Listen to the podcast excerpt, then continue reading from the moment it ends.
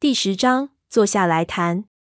听了那话，我一下就愣了。这没头没尾的，盘马老爹忽然说了这么一句，我一下没反应过来。但是同时，我脑子卡登了一下，感觉到这一句话听着有点瘆人。还没细想，闷油瓶已经追了上去，一下赶到那老头前面，将他拉住。“你这么说，你认识我？”他问道。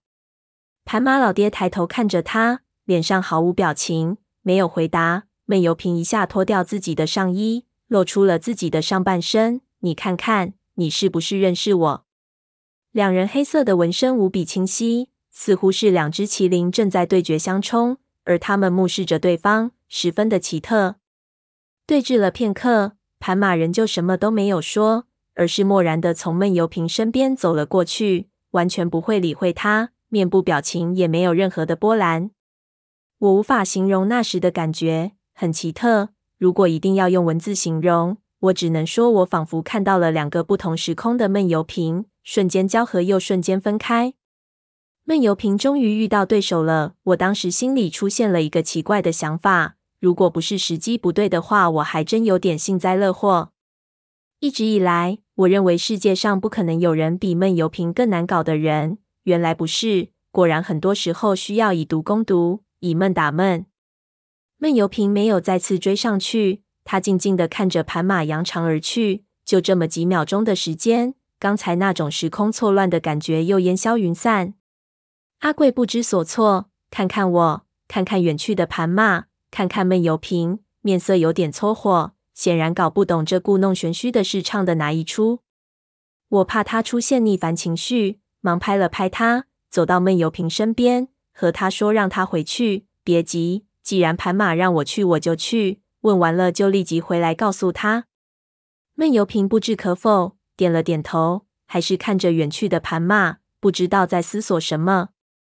不知为什么，这时我觉得他的眼神忽然变得有些不同了，好像少了什么东西。同时，我又感觉这眼神我之前在什么地方见过。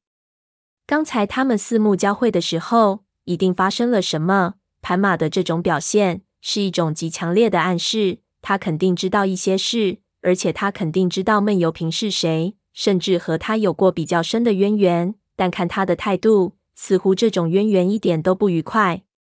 我迫不及待地追了上去，跟阿贵再次来到盘马家的饭堂里，席地坐下。我脑子里一直在琢磨盘马的话是什么意思，以及应该如何有效地和盘马这样的人交流。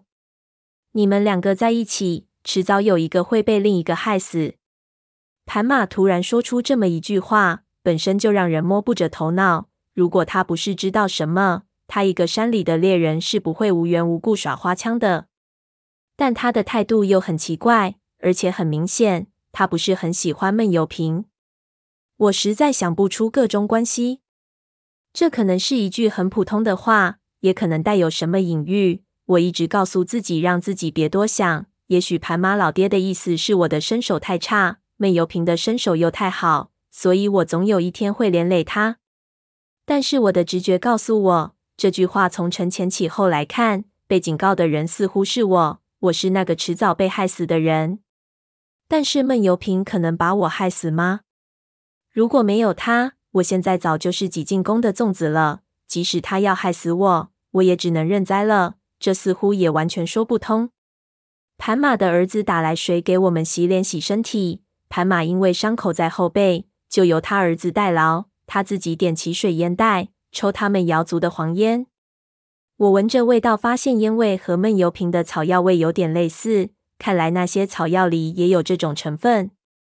于是我想着，能不能以这个当切入口，先缓和一下气氛，却完全找不到话头。天色一下沉了下来。似乎又要下雨。广西实在太喜欢下雨了。盘马的儿媳妇关上窗户后席地而坐，风从缝隙中吹进来，气温一下凉爽了很多。老头这才给我行了一个当地的礼仪，我也学着还了一下。此时我才能仔细打量盘马的样貌。盘马五官分明，脸上满是和山民一样黝黑的皱纹，非常普通的样貌。这时很难想象当年他天神老爹的派头。真是人不可貌相。这个五官绝对和闷油瓶不会是一个谱系的。想到这里，我稍微放心了一点。阿贵在一边把我的来意说了一遍，还说我是官面上的人物。盘马看着我说了一句话，阿贵翻译道：“老爹说你到底是什么人，他大概也能猜得到。他也早就料到有一天会有人问起这件事。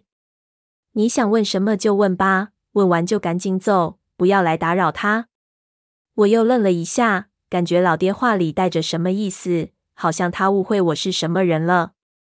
可是我又无法清晰的感觉出他误会的原因。想着想着，我立即反应过来，知道现在根本不应该去琢磨，当成自己也没发觉是最妥当的。等再有点苗头了，再说清楚也不迟。我正了正神，心里理了一下，于是对老爹道：“就是想和您打听一下以前那支考古队的事情。”我想您能把当年的情况和我大概说一遍。不过在这之前，我想知道您刚才的那句话是什么意思？什么叫我们两个，一个肯定会被一个害死？盘马吸了一大口烟，忽然露出一个很奇怪的表情，摇头说了几句话。阿贵翻译道：“老爹说，他刚才那句话的意思很明白。你的那个朋友，你完全不了解他是怎样的一个人。”和他在一起，你绝对不会有好下场。您认识他？我立即追问道。为什么这么说？盘马老爹看着我，顿了顿，好久才道：连我不认得，但我认得他身上的死人味道。